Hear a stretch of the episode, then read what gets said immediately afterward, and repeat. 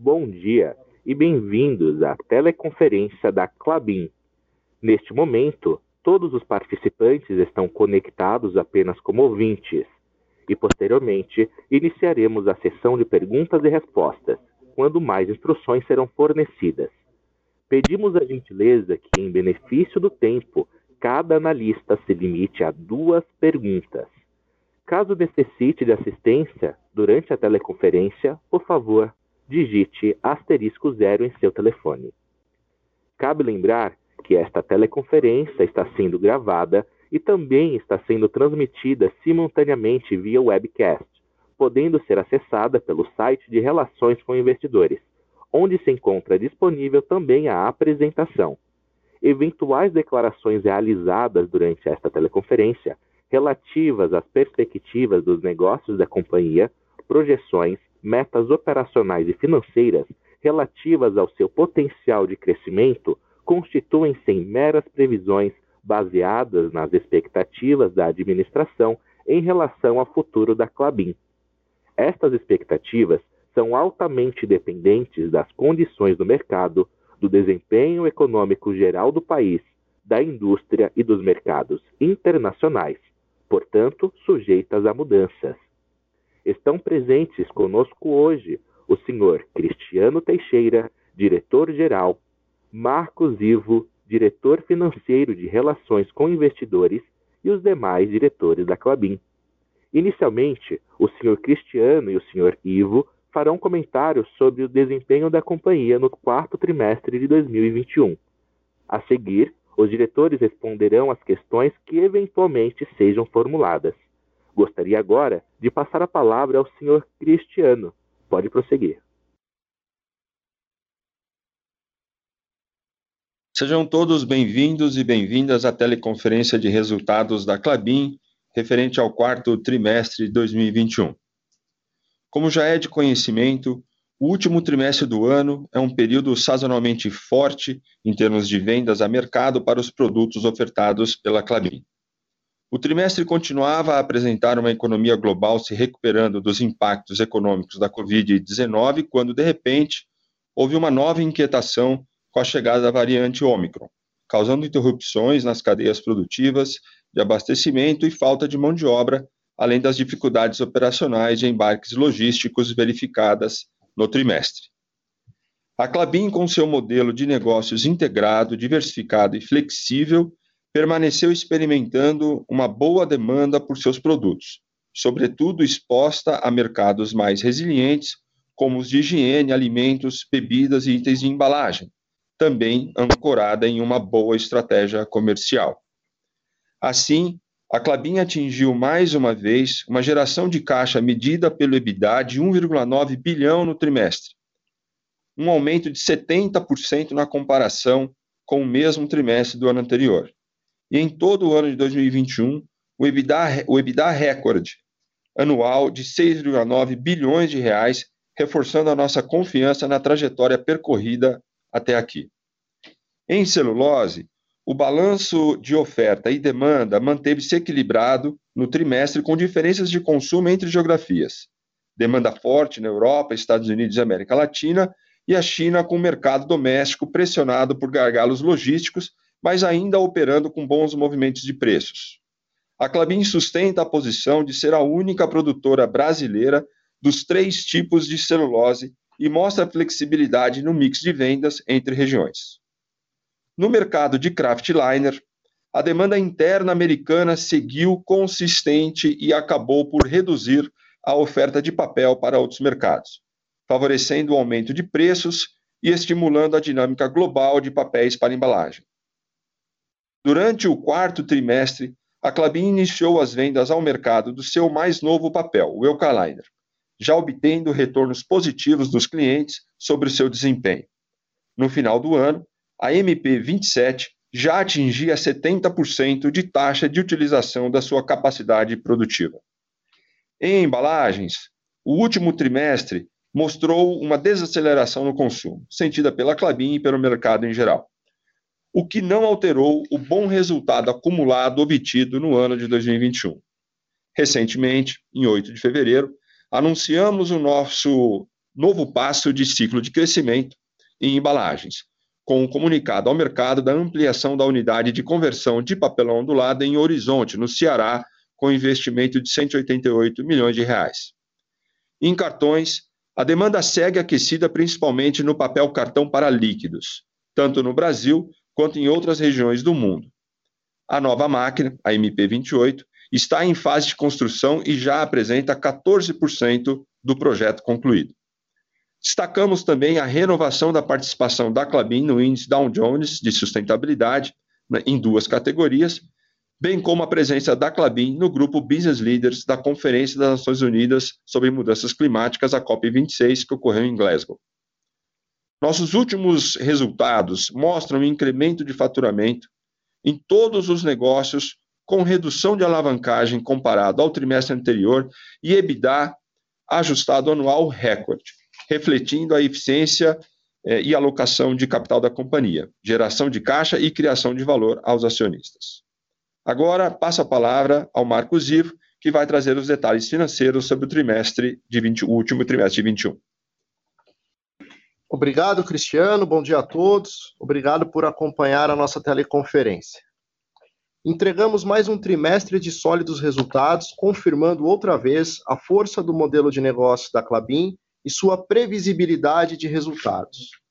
Dentre os destaques do período, menciono receita líquida de 4,6 bilhões de reais, crescimento de 39% na comparação anual, margem EBITDA ajustada de 41%, aumento de 7 pontos percentuais versus igual período de 2020, excluídos os efeitos não recorrentes, e retorno sobre o capital empregado, medido pelo ROIC, de 19,5%. Avançando para a página 4, o volume de vendas aumentou 1% quando comparado ao quarto trimestre de 2020 atingindo 950 mil toneladas no trimestre. Esse crescimento é decorrente do volume de vendas produzido na máquina 27. A receita líquida aumentou 39% na comparação anual, resultado da forte demanda pelos produtos da Clabin, dos reajustes de preços realizados ao longo do ano, além da desvalorização cambial no período. A receita líquida em todas o crescimento da receita líquida em todas as linhas de negócios na comparação anual, a despeito de algumas pressões de custos, impulsionou o EBITDA ajustado, que atingiu 1 bilhão 884 milhões de reais no trimestre, aumento de 70% em relação ao quarto trimestre de 2020, excluídos efeitos não recorrentes. Passando ao próximo slide, destaco que os resultados de 2021 representam o 12º ano de aumento consecutivo do EBITDA da Clabin. O volume de vendas no ano totalizou 3,6 milhões de toneladas, 6% acima de 2020, reflexo do volume incremental das fábricas de papelão ondulado compradas da International Paper do Brasil e das vendas da máquina 27. A receita líquida, por sua vez, aumentou 38% em relação ao ano anterior, com desempenho positivo em todos os negócios.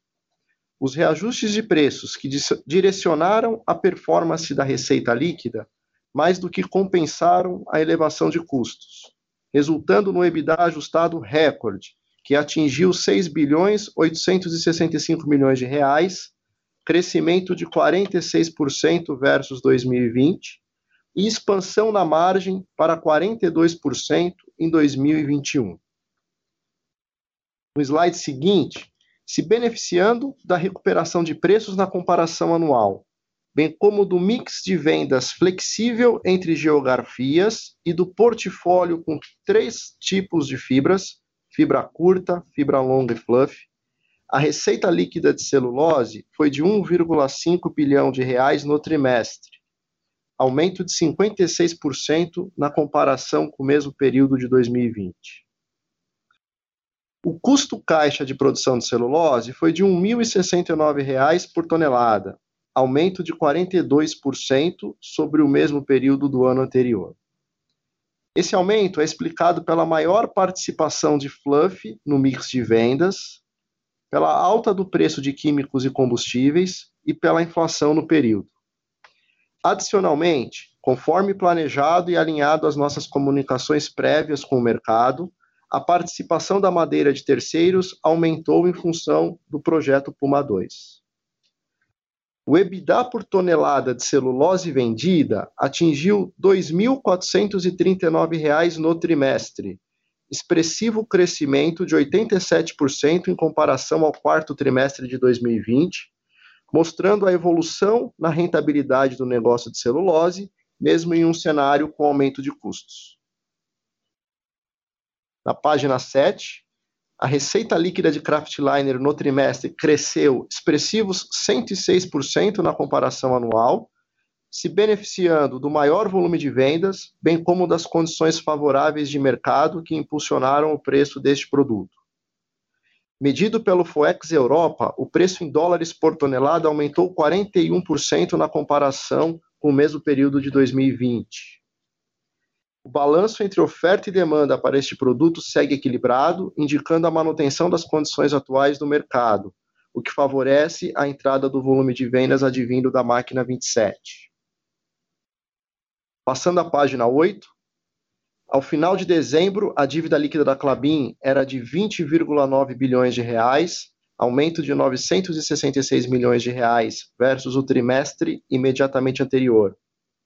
Esse aumento é explicado pela depreciação da moeda brasileira contra o dólar, que afeta a marcação da dívida em dólar, e pelo fluxo de caixa livre negativo no período.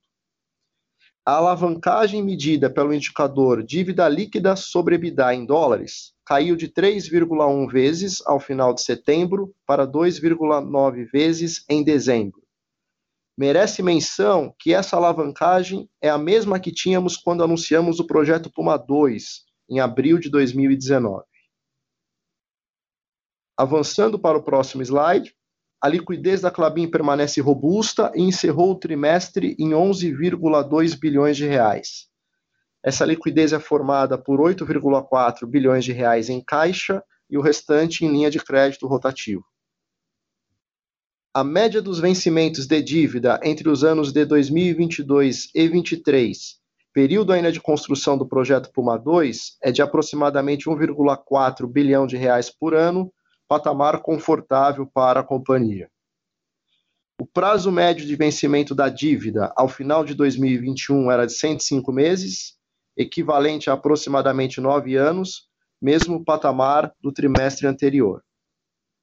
Lembro também que a Clabin possui financiamentos contratados e ainda não sacados, em montante superior ao CAPEX que ainda será desembolsado até a conclusão do projeto Puma 2, conforme detalhado no release de resultados. Indo para a página 10, o fluxo de caixa livre ajustado, que desconsidera fatores discricionários e projetos de expansão, foi positivo em 1,1 bilhão de reais no trimestre, impulsionado pelo forte EBITDA. Nos últimos 12 meses, o fluxo de caixa livre ajustado foi de 3,8 bilhões de reais, representando um free cash flow yield de 13,2%.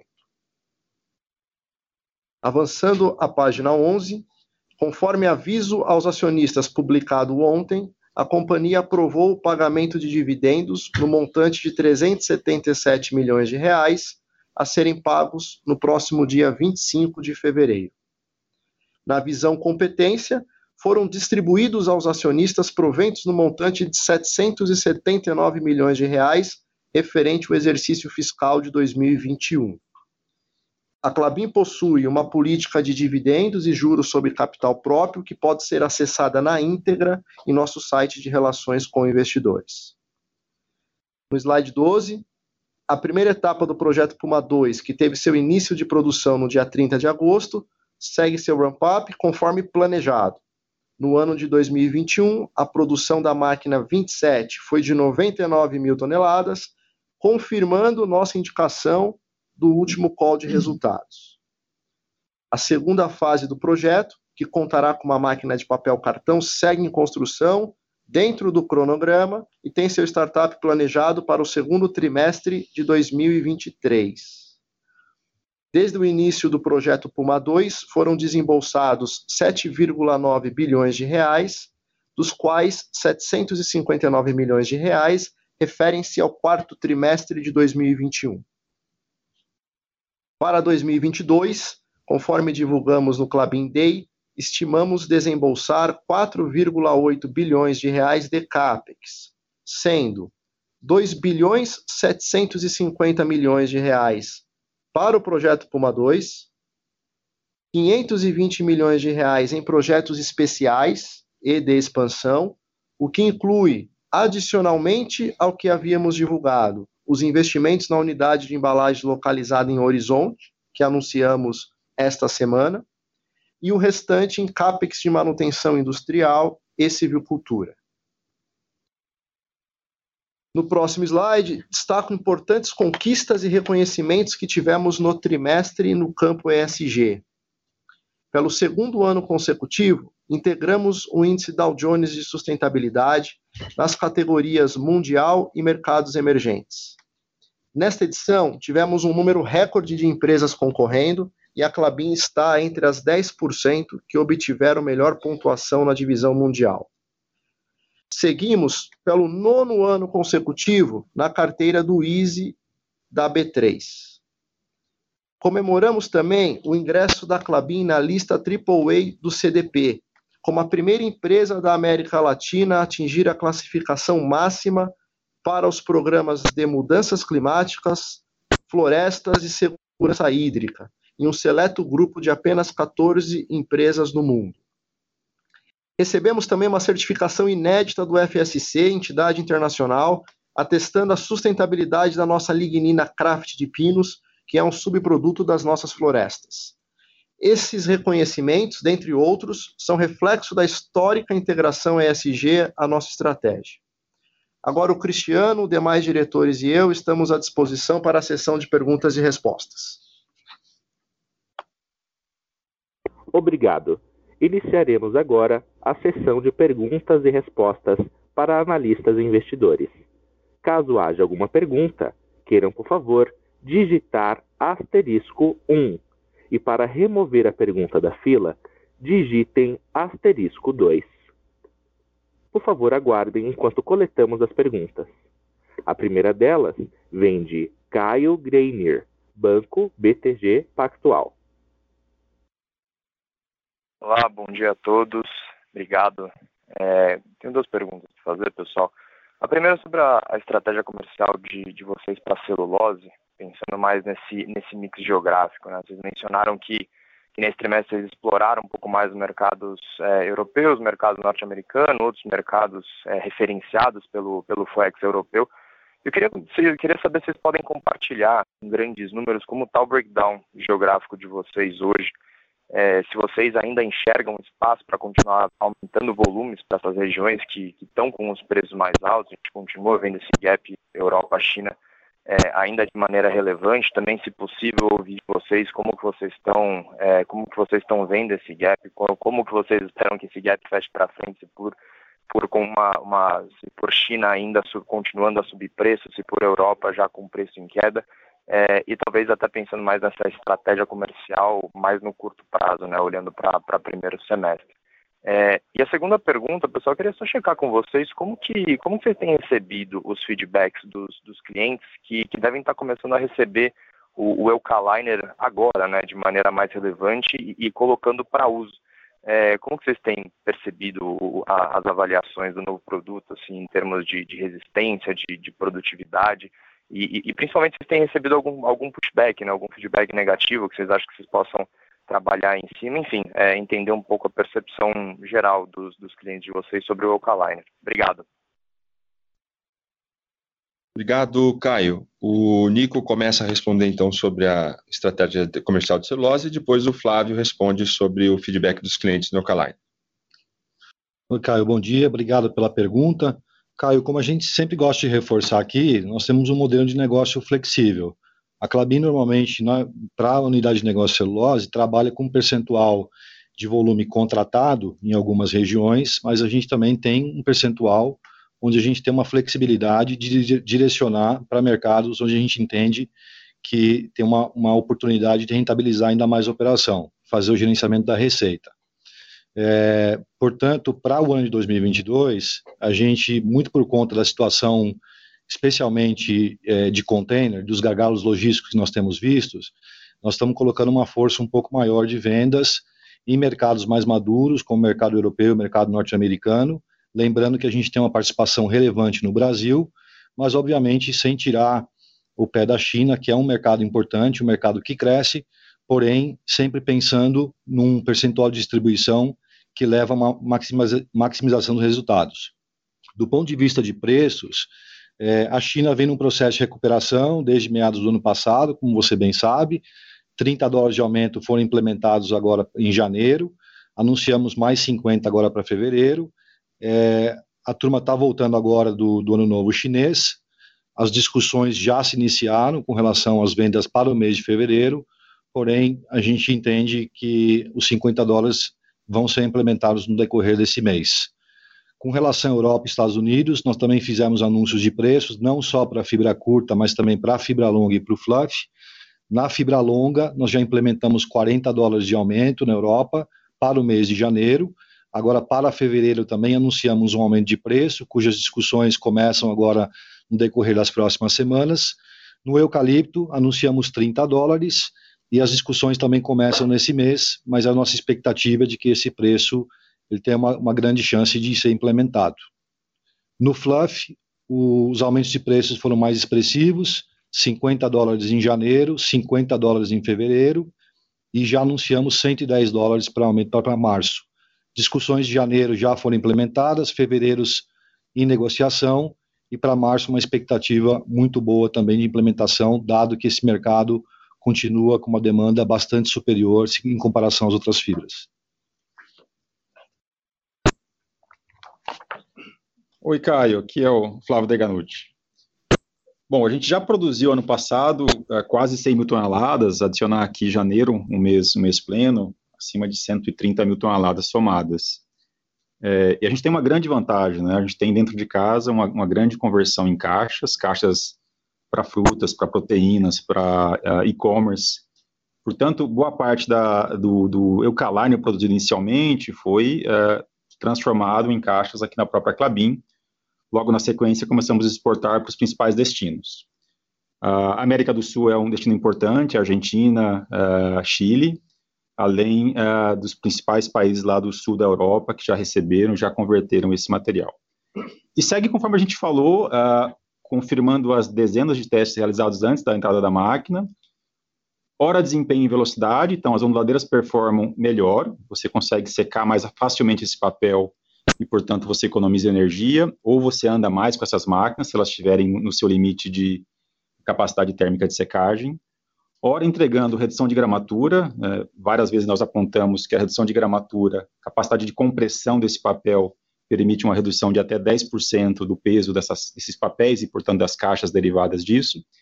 E uma, uma qualidade bastante esperada e associada ao eucalipto, que é a qualidade de impressão. A qualidade de impressão aparece nitidamente quando comparada com papéis feitos exclusivamente de fibra longa. Então, temos confirmação, sim, dentro de casa, em, em grande medida, e agora a confirmação vindo da, da, dos clientes na Europa e da América do Sul. Maravilha, obrigado, senhores. A próxima pergunta vem de Daniel Sazon, Itaú. Obrigado, obrigado a todos pela oportunidade. Bom dia. Minha primeira pergunta é em relação ao custo caixa. A gente viu aí uh, o mix de, de, madeira de terceiros tendo um peso, ou madeira de terceiros tendo um peso um pouco maior no mix de, de custo de vocês, né, com, com, a maior necessidade de fibras pós start de, de Puma 2. É, gostaria de saber quais são as expectativas de vocês em relação ao custo caixa é, para 2022, né, se a gente é, ainda vai ver esse, esse custo caixa ex parada subindo nos próximos trimestres, em que nível deve, ele deve se estabilizar. É, e a minha segunda pergunta, pessoal, uh, a gente viu nesse trimestre uma diferença uh, entre produção e vendas de papéis, uh, somando papéis mais conversão, de mais um pouco mais de 60 mil toneladas. Imagino que isso tem a ver aí com o lead time da nova produção de, de craftliner, né, até chegar nos clientes e tal. Um, mas é, é, isso mesmo? A gente pode, de repente, ver um catch-up de vendas nos próximos trimestres, uh, até ultrapassando produção, ou tem alguma outra uh, uh, explicação para esse, esse aumento no nível de estoques, vamos chamar assim? Obrigado, pessoal. Obrigado, Sasson. É, o Marcos Ivo comenta sobre o custo caixa é, da madeira, é, e aí, eu, tanto eu quanto ele podemos falar, ou qualquer um dos diretores aqui pode depois falar sobre, a, sobre as vendas é, daqui para frente. Essa diferença de produção de vendas, ela basicamente por, por impactos de, de logística que, que devem se, se, se normalizar, seja pelo, pelo ritmo do impacto trimestre a trimestre, seja porque o problema vai acabar e nós vamos embarcar o que tiver na cadeia. Portanto, esse é um problema é, que não está relacionado à, expedição, à, venda do produto e muito mais por essa questão da cadeia de logística, tá? Quanto ao custo caixa, passando aqui por, por, por, por Marcos, eu só queria fazer uma, uma fala conceitual que acho que é importante, que lembra um pouco da, da nossa estrutura é, de crescimento, né? Como é que a gente propôs esse crescimento na companhia para vocês, né? É, esse primeiro ciclo do, do Puma 2, a gente vai buscar madeira de terceiros, e durante esse período é, que a gente então utiliza essa madeira mais distante, a gente, é, durante esse período, adquire é, é, territórios, né, é, terra mais próxima da Clabin, e, e, obviamente iniciamos a silvicultura disso, e concluindo que no, segunda, no segundo ciclo dessa madeira, essa distância média cai e a gente volta para níveis de, de, de, de, verticalização, portanto, de madeira própria, é, coincide com essa redução da, da, da, da redução da, distância, né, que a gente vai buscar essa madeira. Portanto, de forma estrutural, esse custo de madeira da Clabin cai é, nesse segundo ciclo. Mas aí o, o Marcos Ivo agora vai ser mais específico é, é, no trimestre para vocês. Então, só, só complementando aqui a fala do Cristiano, ainda sobre o estoque, o Cristiano falou não é mercado, é logística e a própria oscilação que a gente tem trimestre a trimestre, também em função do cronograma de parada geral, tá, Sasson? Então, ao longo do ano, quando você olha um ano cheio, você vai enxergar, ou em horizontes de 12 meses, você vai enxergar a Clabin vendendo aquilo que ela produz, é, como tem sido o nosso histórico todo aí dos vários últimos anos. Em relação ao custo, é, o Cristiano fez a explicação já conceitual. Eu queria só resgatar aqui: a gente vem tratando este tema com muita transparência com todo o mercado financeiro. Então, desde o momento em que anunciamos o projeto Puma 2, lá em abril de 2019, nós fizemos uma explicação profunda dessa questão da madeira. Inclusive, isso está em algumas apresentações nossas que está no nosso site, inclusive a última de maio do ano passado, quando nós migramos a segunda máquina para papel cartão. O que, que, isso significa? Significa que nos primeiros seis anos, dado que o Puma 2 é um projeto substancialmente de eucalipto, os primeiros seis anos é, ele terá madeira substancialmente de terceiro. E isso tem um impacto no custo da madeira como que a gente está enxergando isso para frente? Nós tivemos o primeiro degrau agora no final do ano de 2021, quando nós tivemos aí a entrada de fato em produção da máquina 27. Nós teremos um novo degrau agora no ano de 2022. É, a magnitude é um pouco menos do que vocês encontram quando vocês olham a linha do custo caixa da celulose, que é o que a gente tem mais detalhes, quando vocês pegam a linha de fibras, quando você compara esse custo de fibras no quarto trimestre de 2021 comparado com o quarto trimestre de 2020, o que nós esperamos de aumento para o ano de 2022 é um pouco menos do que essa magnitude. Isso se estabiliza e aí ele começa a cair estruturalmente a partir de 25, mais intensamente 2026, quando a Clabin estará trocando a madeira de terceiros pela sua madeira que foi plantada nas terras que foram compradas. Até aqui a gente andando exatamente como a gente planejou e vem conversando com, com vocês.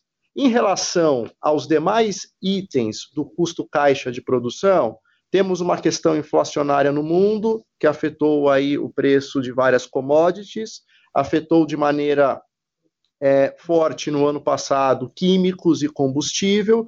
Isso está refletido no nosso custo do quarto trimestre. E é, aí, como se comportará em 2022, de fato, depende aí da evolução do preço dessas commodities. Nós seguimos com muito foco dentro das fábricas, trabalhando em produtividade, trabalhando em otimização de consumo específico e continuaremos aí com, com essa agenda. Excelente, super obrigado, Cristiano e Igor. A próxima pergunta vem de Tiago Lofiego, Bradesco. Bom dia a todos. Uh, duas perguntas. A primeira em relação ao, ao preço de Craftliner, que continua subindo, né, agora em, em 2022, acima de mil dólares. É, vocês veem espaço para mais repasse de, de, preço no mercado doméstico para recuperar o prêmio que normalmente vocês é, é, têm uh, vis-à-vis internacional? Uh, e a segunda pergunta ainda é relacionada ao craft. Como é que está a estratégia, como é que vocês estão pensando né, na estratégia de integração de papel para a caixa esse ano, dados esses fatores, né? O primeiro, mercado global de craft super forte, é, e o segundo, talvez uma atividade econômica no Brasil um pouco mais fraca, mas vocês normalmente ganham market share nesses momentos, então só para entender um pouco como é que como é que está a cabeça de vocês em relação a isso. Obrigado. Obrigado, Thiago. O, o, Flávio comenta então com a gente é, sobre o preço do liner. Eu vou me antecipar na, na segunda questão, é, já para respondê-la, e aí o, o, o, Flávio foca mais na questão do preço. Né? Veja, a Clabin, é, nas, vamos falar, na, nas questões fundamentais dela, que a gente conversa com vocês constantemente, é uma empresa que busca é, integração dos seus papéis, tá? É, num percentual que, que mantenha a, a, estabilidade dos resultados, portanto, é, uma, a, gente tem um nível que a gente pode arbitrar entre mercado é, interno, convertendo os papéis é, que eventualmente possam ser exportados, ou exportá-los é, na medida que a, que a, que a margem for maior. Né? Essa, essa, essa forma de, de lidar, é, portanto, uma empresa sempre muito integrada e podendo operar é, marginalmente com o mercado de, é, de exportação, né, é, ela só tem, é, nos últimos anos, pelos investimentos, trazido benefícios, porque a Clabin agora, com mais capacidade liner, a gente pode começar a, a, a abrir as nossas parcerias com clientes globais, né? Que a gente, obviamente, era restrito pela, pelo volume de papel, a gente agora entra é, com parcerias firmes com grandes produtores de caixa, é, principalmente na Europa, e com contratos de longo prazo. Então, a Clabin agora ela consegue ser é, fiel ao mercado interno, aos seus clientes de papelão do lado, sempre persistente nessa, nessa, nessa relação de, de clientes fiéis, é, fiéis, principalmente com contratos, isso a gente nunca vai abrir mão disso, é, e também poder ter ah, o mesmo nível de parceria com esses grandes é, consumidores de papéis para embalagens, portanto, fabricantes de caixa fora do Brasil, com a mesma consistência e, e, e fidelidade que a gente consegue ter com os clientes caixa aqui no Brasil. Portanto, arbitrar entre esses dois mundos hoje, é, ele sempre vai respeitar, é, em primeiro lugar, contratos tá? E em segundo lugar, margem, tá? Aquela, aquele volume de mercado que a gente não tem contratado, não, não, não, não tem fidelidade,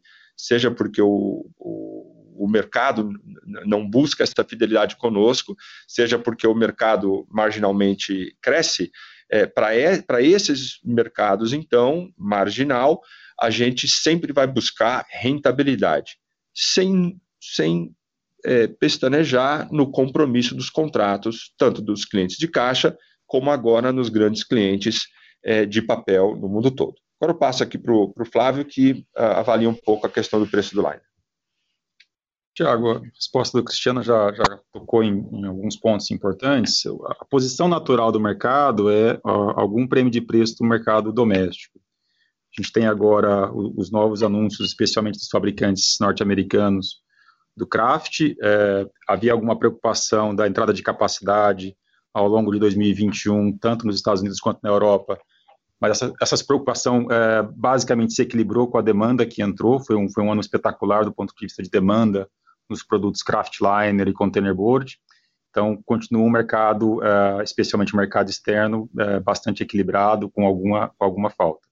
E a Clabin segue a sua estratégia de maximizar a rentabilidade, então natural que a gente acompanhe esses preços do mercado externo, que o mercado interno se comporte é, seguindo esses movimentos de preço do mercado externo, com algum prêmio, ao longo do ano. Então, isso não é um movimento é, imediato, mas ao longo do ano isso tende a se comportar como no histórico.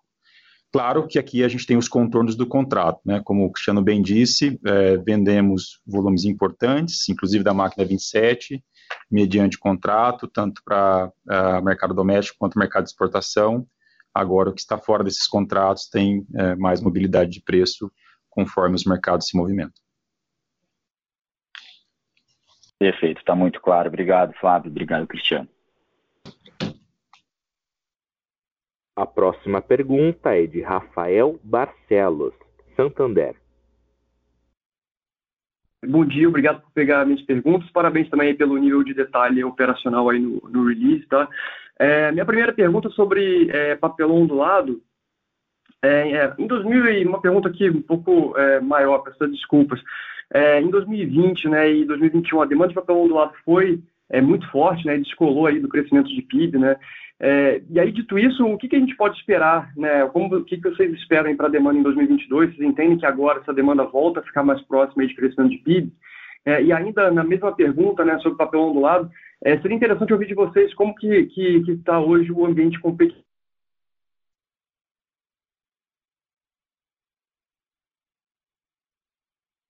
cortou a segunda pergunta, Rafael, mas. Perdão, continua, por favor. Você pode.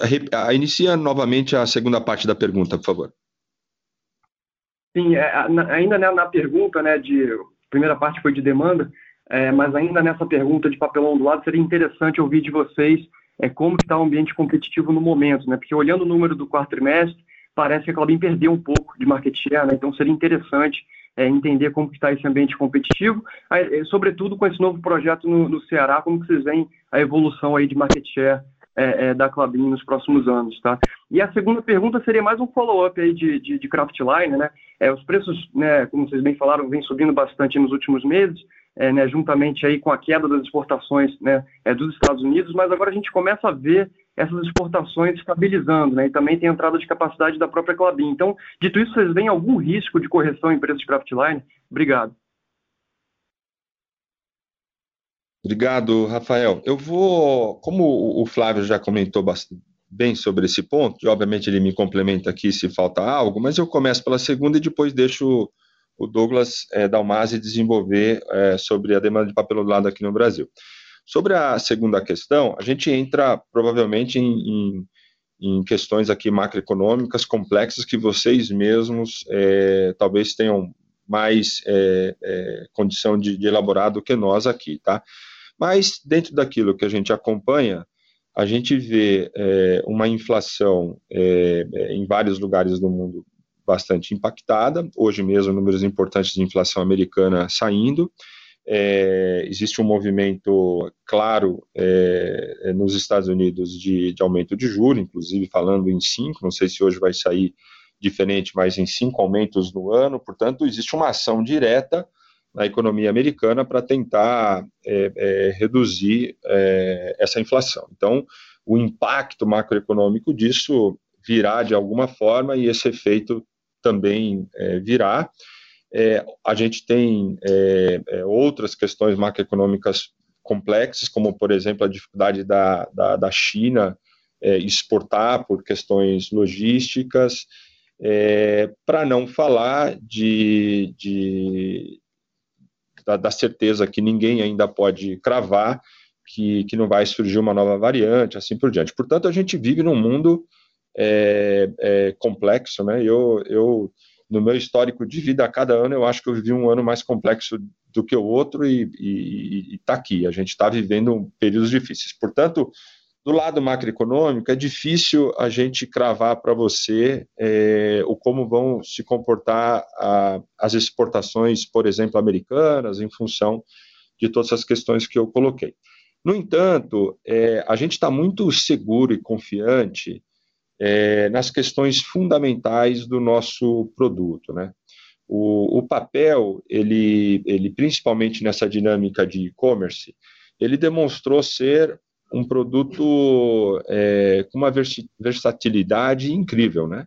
E ele vem ganho por, por questões é, ambientais e de sustentabilidade, ele vem ganhando é, espaço é, de substituição de, de outros materiais, é, é, por exemplo, para para transporte, né, seja para embalagem primária ou secundária. Então, eu não, eu não tenho nenhuma dúvida sobre a transição do varejo é, tradicional para o e-commerce, com dois dígitos de crescimento aí nos últimos anos, grandes economias do mundo é, amadurecendo esse, esse, esse, esse mercado eletrônico, agora na América Latina, principalmente no Brasil, ganhando muita força. Então, é, a, a, o papelão ondulado e, e o papel para embalagem, com as características que nós oferecemos, mais leves, portanto, reduzindo o peso de transporte, mais sustentável, etc., está dado, está posto, é uma tendência global, fundamental, é, é, transformacional e isso não muda. Agora, no, no, curto prazo, esses efeitos macroeconômicos é difícil a gente é, comentar. Agora eu vou pedir para o Douglas, então, fazer um pouco a avaliação sobre a demanda de PO no Brasil. Obrigado, Cris. Obrigado, Rafael, pela pergunta. É, nós não podemos reclamar é, do, do, da demanda de papel ondulado nesse momento. É, ainda está num, um patamar muito bom. É, ela acompanha o desempenho da economia brasileira, é claro. É, claro que quando comparamos com o período do segundo semestre de 2020 e também o primeiro semestre do ano passado, que foi influenciado pelo é, alto consumo da pandemia, é um desempenho mais fraco. Mas está num, num nível muito bom ainda de desempenho. Uh, e quando nós olhamos nossa participação, é, lembrando sempre que a gente olha para as margens, né? Uh, e, e para repasse de preço, para continuar crescendo nossas margens, é, repasse de custos.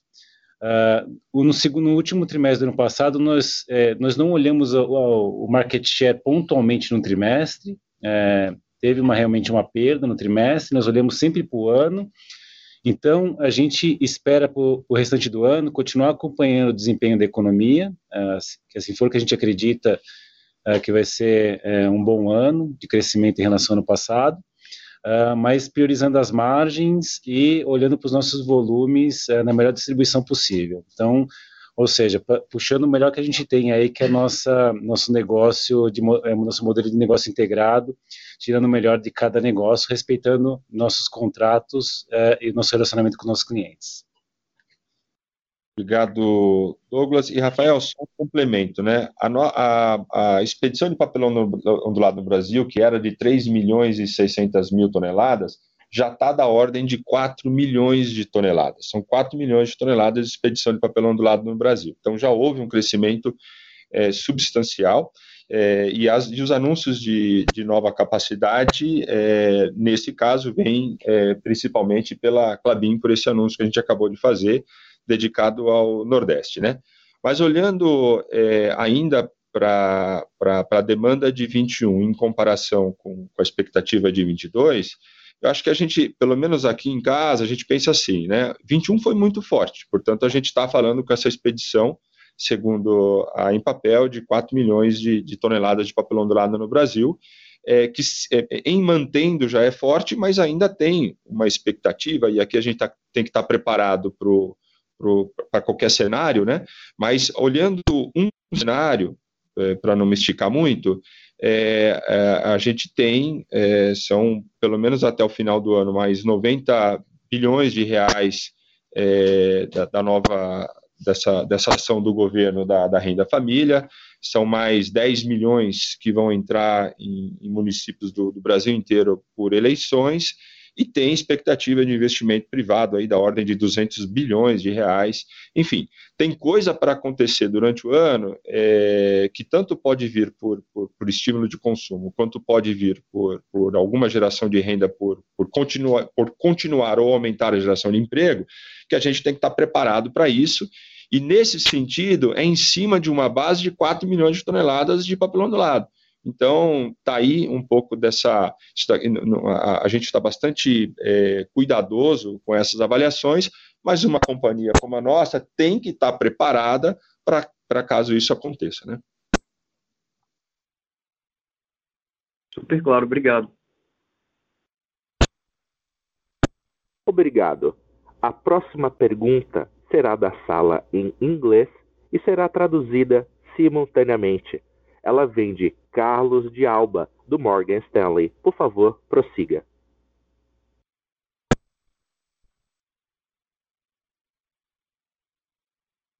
Bom dia a todos, muito obrigada. Algumas perguntas que eu tenho, muito já foi discutido no mercado, em termos de custo, mas em termos de despesas, nós sabemos que houve um aumento importante, não só nos trimestres, mas também nos, no ano, no SG&A, nas despesas gerais e administrativas. Vocês podem comentar qual foi a causa desse aumento e até onde isso vai se manter e como vocês veem esse novo nível de SG&A no futuro? E no balanço, nós vemos um aumento de estoque no trimestre, mas também houve um aumento importante do, da perspectiva de caixa, fornecedores representando uh, de 345 milhões de reais de saída de caixa. No fim do ano, o balanço no fim do ano não foi especialmente mais alto do que o trimestre anterior, mas o impacto na geração de fluxo de caixa foi importante. Eu gostaria de saber se vocês podem compartilhar algum comentário faz, é, que a gente possa entender o que houve. Obrigado pela pergunta, Carlos. É, nós vamos responder a primeira parte sobre custos e despesa, portanto, o SDNA. É, no entanto, eu vou pedir uma gentileza que, que a segunda pergunta sobre o balanço ou seja repetida em inglês ou você, por gentileza, repita, porque a tradução não saiu compreensível aqui para nós, é, por favor. Então, quanto a, a, custo e despesa, o Marcos Ivos inicia, inicia aqui a, a, pergunta e, por favor, a gente volta ao Carlos para perguntar sobre o balanço. Carlos, em relação ao, ao SDNA, especificamente ao DNA, porque as despesas de vendas em relação à receita líquida da companhia, elas caíram. Aí falando do DNA, onde nós tivemos um aumento de 8% no quarto trimestre de 21 versus o mesmo período do ano anterior, e 23% no ano, ano contra ano, nós temos é, dois impactos. Nós temos a própria inflação no Brasil, que ano passado andou aí na casa dos 10%, e nós tivemos também o impacto da, das fábricas que compramos da International Paper. Lembrando que nós assumimos essa operação somente no final do ano passado, e esse ano nós temos aí é, o ano integral conosco. Uh, e por último, específico do quarto trimestre do ano, nós tivemos alguns trabalhos de consultorias é, especiais para projetos específicos, é, olhando para o ano de 2022, é, a expectativa é a gente voltar a acompanhar a inflação, tá? Ou não ter novos incrementos de custo, porque não temos aí nenhum aumento de escopo como tivemos o ano passado. Portanto, expectativa para esse ano é acompanhar a, a inflação. Um complemento só, né, Marcos? E, e houve um ganho de, de produtividade na companhia, com margem de 42% nesse uh, último trimestre em comparação ao último trimestre de 2020. É, eu vou pedir então, por favor, para que a para que a pergunta dessa a segunda parte da pergunta seja repetida e eu vou reforçar. Se quiser deixar em inglês, tudo bem, para que a gente possa compreender. Caso contrário, pode seguir com a tradução, mas por favor, um pouco mais literal aí para a gente compreender.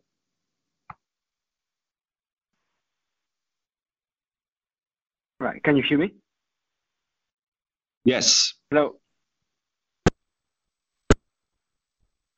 Hello. Yes, please go go ahead, Carlos. Please proceed. All right, thank you very much. Uh, yeah, so the question on, on the balance sheet, uh, um, I mean, it's balance sheet and cash flow, and it has to do with suppliers. Uh, in the fourth quarter, suppliers represented a almost 335 million reais decline, uh, reduction in cash flow I, I, it, was quite quite important. So I wonder if there is any comments that you may have there. You can attribute this to, to a change in the terms with your suppliers, or is just uh, you know, some volatility around the transactions with them. I just wanted to understand uh, because the working capital was much more negative than what we expected for the quarter. Perfeito, Carlos. Obrigado pela pergunta. Marcos Ivo, então, segue com os comentários. Carlos, é, falando do working capital, a Clabin fez uma, uma redução importante de, de working capital nos anos de 2020 e 2021. Importante lembrar que nesses últimos dois anos, a receita líquida da Clabin cresceu muito. E ainda assim, no somatório, nós tivemos uma redução no valor absoluto do capital de giro. O que significa que, em percentual da receita líquida, capital de giro em relação à receita líquida, essa redução foi ainda mais forte. Então, primeiro eu gostaria de destacar esse ponto. Segundo ponto, é natural que nós tenhamos oscilações entre os trimestres. Então, o nosso olhar aqui é sempre um olhar mais de médio e longo prazo. No médio e longo prazo, essa redução estrutural que fizemos no capital de giro nos últimos dois anos, a expectativa é de manutenção, ou seja, trabalharemos para manter o capital de giro da Clabin em relação à receita líquida no patamar que temos agora após essa redução. Especificamente sobre a conta de fornecedores, que teve uma redução no final do ano, aqui nós temos uma combinação de um efeito sazonal uh, com um movimento nos fornecedores do projeto Puma 2. Os fornecedores do projeto Puma 2 acabam não tendo é, valores normalizados ao longo do ano. Então, em alguns trimestres, a gente acaba tendo oscilações nessa conta relacionadas especialmente aos pagamentos desses fornecedores.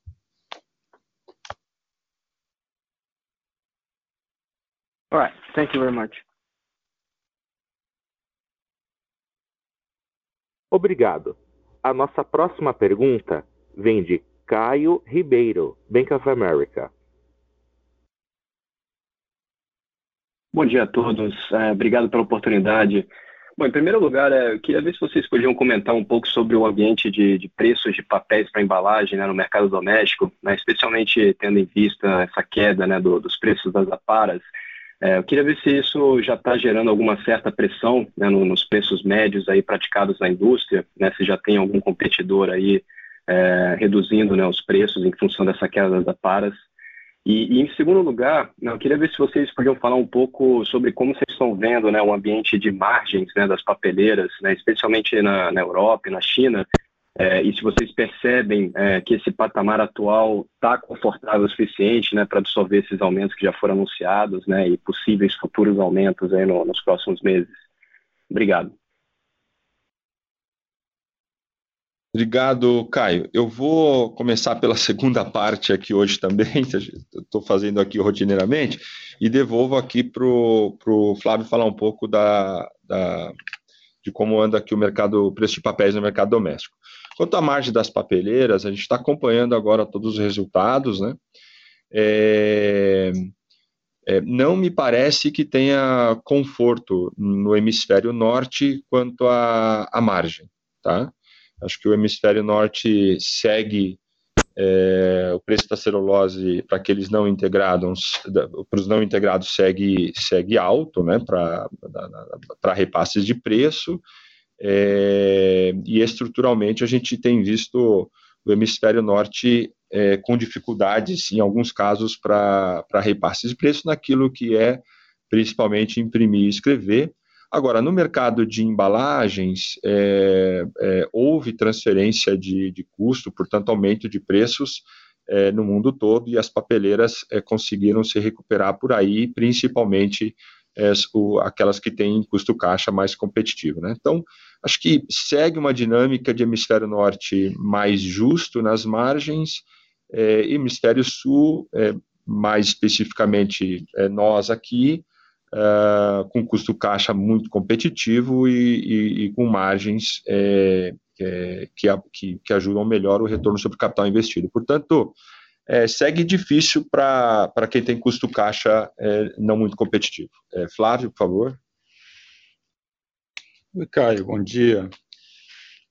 Bom, vamos lá. É, primeiro, os preços dos, dos papéis para caixas feitos de fibras recicladas, eles se comportaram de forma uh, bastante diferente do que é o normal. Né? Eles ficaram, inclusive, acima dos papéis que a Clabin exporta, feitos de fibra virgem. É, isso claramente no momento de estresse importante de, de, oferta versus demanda, permitiu um, movimento que é único, assim, vários anos de, de indústria, difícil ver um movimento como esse. Então, o que aconteceu uh, mais recentemente é uma reorganização natural. Se olhar a média de 10 anos ou de 5 anos, a gente tem uma posição gap de preço em favor do fibra virgem no mercado doméstico, que é, é mais natural. Acho que outra parte também da, da forma como a Clabin enxerga esse, esse movimento de preço é, dos papéis de fibra reciclada é, é a oferta de aparas, como você mesmo trouxe aqui. E a gente olha aqui mais no médio e longo prazo, tá? Num, todo modelo que a gente enxerga, é, seja do ponto de vista da, do equilíbrio de oferta na Europa, nos Estados Unidos, é, nos países do Sudeste da Ásia, mesmo no Brasil, é, existe uma escassez de aparas, existe uma escassez estrutural de aparas. As taxas de reciclagem são bastante elevadas, as novas capacidades que entram equilibraram, inclu, inclusive, aquela exportação que ia para a China, né? A China deixou de importar paras do mundo, mas ainda assim a entrada de capacidade reequilibrou essa oferta uh, em vários destinos. E o mesmo naturalmente acontece no Brasil. Então, para a visão da Clabin ao longo do tempo, o, a para no Brasil se reposiciona um pouco acima do que ela está hoje. E naturalmente isso uh, reorganiza os preços dos papéis derivados desse, dessa fibra. A Clabin continua flexível, então o nosso modelo hoje ele é, é de exportar e, e, o papel que mais viaja é o papel de fibra virgem. Então a gente coloca mais ou menos papel no mercado doméstico em função dessa dinâmica, com, com pouco efeito é, material no, no, nosso negócio. E no mundo, né, Flávio, a Para está dando sinais aí de 150 dólares e na China já mais na casa de 400 dólares. Então de forma, olhando numa perspectiva de tempo maior, a gente vê, como ele bem colocou, essa a, a, tem um desbalanceamento que está se reorganizando, que foi a mudança é, da China passar a ser, é, aumentar o seu, seu processo de coleta de aparas, é, a, de reduzir as exportações americanas e ficar mais nos Estados Unidos, ou ir para modelos alternativos para ir para a China, mas tem um, um remodelamento aí do, do, do, consumo de aparas no mundo, mas no, nesse, né, nesse nível de 150 dólares e 400 dólares na China, o que é favorável ainda para todo, todo o mercado papeleiro, né? Perfeito, muito claro. Obrigado, pessoal. A próxima pergunta vem de Márcio Farid, Goldman Sachs. Bom dia a todos, obrigado pela oportunidade. Já tem alguns follow-ups. É, eu não sei se o, se o Nico está no call. Nico, é, se você puder comentar para a gente, por favor, como é que vocês têm visto é, o momento de, de mercado na China. Obviamente, a gente viu uma recuperação interessante de preço e aparentemente o mercado ainda está forte. Né? Então, é, quais, quais têm sido os principais drivers desse momento mais favorável? Qual a expectativa para o médio, é, médio longo prazo, aí, talvez curto, médio prazo, né? E, e talvez um follow-up até da pergunta do Caio é, mais cedo, como a gente deve pensar sobre é, a margem das papeleiras é, na China, principalmente é, depois desse aumento de preço da celulose, a gente está acompanhando os preços de papel, principalmente papéis sanitários, mas também é, gráfico e, e cartão, é, os preços têm se recuperado é, abaixo da, da, inflação de custo de fibras que a gente tem visto. Né? Então, é, momento de supply and demand é, de China para celulose e como você tem visto as papeleiras na China reagindo a eles. E aí, por último, acho que é, uma surpresa positiva que, que a gente viu no resultado foi a, a realização de preços, né? e nos parece que foi principalmente é, dentro da fibra longa e talvez fluff. Né? Se você puder comentar um pouquinho também é, sobre o outlook é, de fluff e como se tem mais espaço para surpresa positiva aí nos próximos trimestres. Obrigado. Obrigado, Farid. Nico está aqui sim e vai responder para você as questões. Oi, Márcio, bom dia, obrigado pela pergunta. Com relação à China, Márcio, dados o nível de estoque atual na cadeia, é, seja por questões, por gargalos logísticos, seja por paradas anuais de manutenção, seja por é, greves é, na Finlândia, por exemplo, que afetam não só a fibra longa, mas também afetam fibra curta, que é a bétula, é, entre outros problemas, problemas climáticos também causaram é, é, interrupções de produção. Eu acho que, dado o contexto atual, em comparação a 2020, quando a gente começou a enxergar um mercado da China um pouco mais fraco, é, para 2020, 2021, desculpa, para 2022, a gente enxerga esse momento de preço um pouco mais positivo.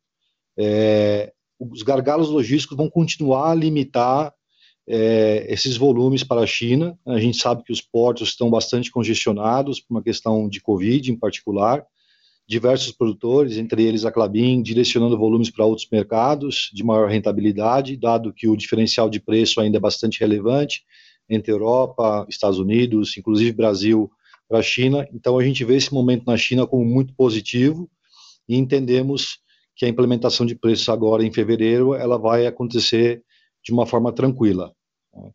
É, para os próximos meses, a gente, a gente vislumbra ainda um mercado bastante positivo, o cenário que se desenha para o ano, acho que dá para dizer que já é melhor do cenário inicial que nós tínhamos, é, seja por todos esses fatores exógenos aí que vêm afetando o mercado.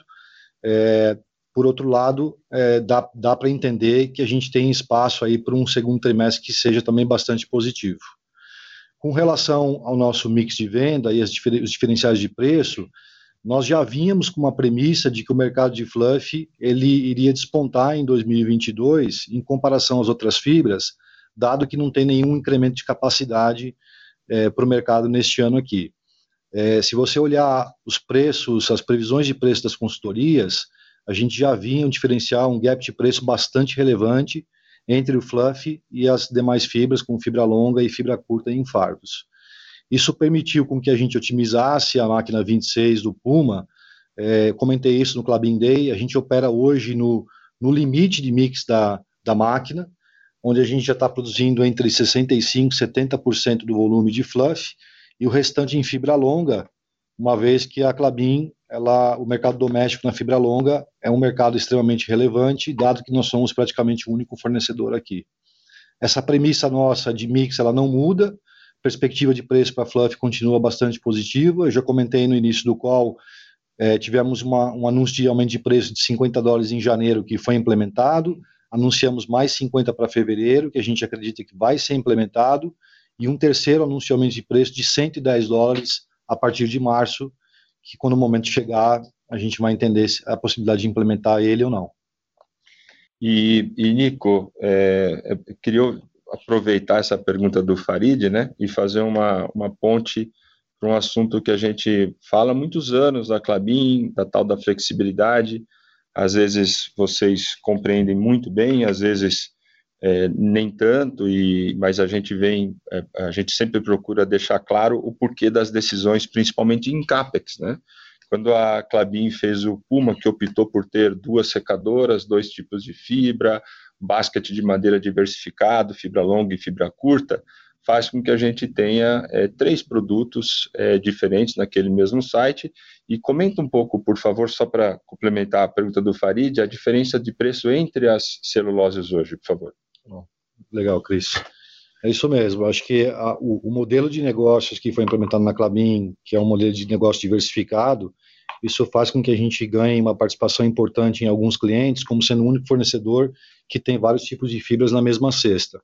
Hoje, do ponto de vista de preços, a gente fala é, um diferencial de preço de mais de 250 dólares hoje no preço líquido entre a, a, o fluff e a fibra curta, né, por exemplo. E na fibra longa, como eu comentei, dado que a gente tem uma participação relevante aqui no Brasil e foca em segmentos que não só de papel, mas também em segmentos especiais, esse diferencial de preço ele é da ordem de 150 a 200 dólares por tonelada. Obrigado, Nico. Nico, Cris, muito obrigado. Se vocês me permitem, já que o, o Cris deu a brecha aqui para a gente ampliar ainda a pergunta, Nico, você comentou aí sobre um, um prêmio relativo bem grande, né, 250 dólares de, no, no preço médio de fluff versus curta. Você consegue lembrar a gente qual é a diferença de custo, só para a gente tentar entender aqui como que é, vocês capturam a, a margem é, na, nas fibras com mais prêmio, né? Obrigado e boa sorte no, segundo, no primeiro trimestre. Oi, Farid, dentro daquilo que a gente pode, obviamente, comentar, ela muito mais que compensa, né? Assim, com larga, larga vantagem. Ótimo. Obrigado, pessoal. A próxima pergunta foi enviada através da plataforma de webcast. Ela vem do André, da XP. Bom dia. A Clabin recém anunciou o projeto Horizonte no Ceará, que é uma expansão orgânica, em contraste com a expansão inorgânica de aquisição da IP no Brasil. A empresa segue enxergando oportunidades de M&A no segmento de papelão ondulado ou crescimento marginal agora deverá seguir projetos orgânicos? Obrigado pela pergunta. É uma questão é, de oportunidade, é uma questão de circunstância. É, no entanto, o que, que, a gente pode é, é garantir? Né? Que o foco é o aumento da integração, o crescimento. Tá?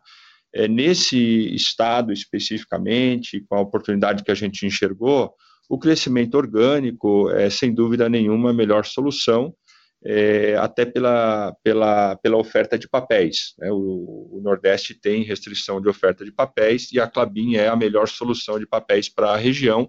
Portanto, integrar e de forma orgânica lá em cima faz muito sentido para a Clabin. Né? Isso vai ser olhado estado por estado, o Brasil são, são é, cada estado é uma história, né? É, então fez sentido de forma orgânica no Nordeste. As oportunidades de M&A que, que possam surgir, eu acho que é, a melhor forma de responder isso é o como a gente, como vem a nossa dinâmica nos últimos anos, né? Nós adquirimos três empresas, é, com a gente é, reputa muito sucesso nas três aquisições, sem dúvida alguma, né?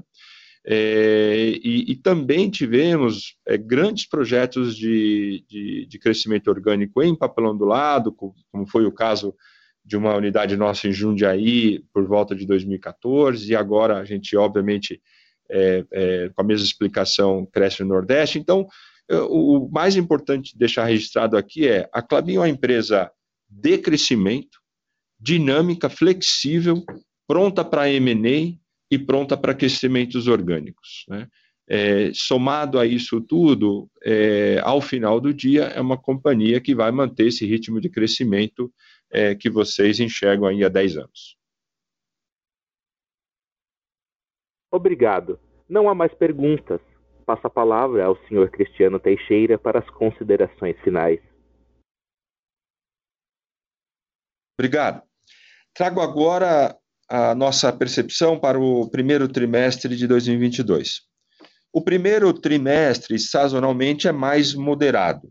O mercado interno caminha mais lento e o comércio mundial sente reflexos do recesso do Ano Novo Chinês. Na Clabin, manteremos o ritmo de crescimento, com resultados tão consistentes quanto o realizado nos trimestres anteriores. Em relação à sustentabilidade, reafirma o nosso compromisso integral com as melhores práticas do setor privado no mundo e destaca o engajamento de todo o nosso time de especialistas da Clabin, apoiando organizações no Brasil e no mundo com a agenda de mudança climática. A Clabin segue persistente na sua visão de crescimento e geração de valor no longo prazo, com foco nas pessoas, na inovação e no desenvolvimento sustentável. Agradeço a participação de todos e espero vocês na próxima divulgação de resultados da Clabin. A teleconferência da Clabin SA está encerrada. Agradecemos a participação de todos. Tenham uma boa tarde.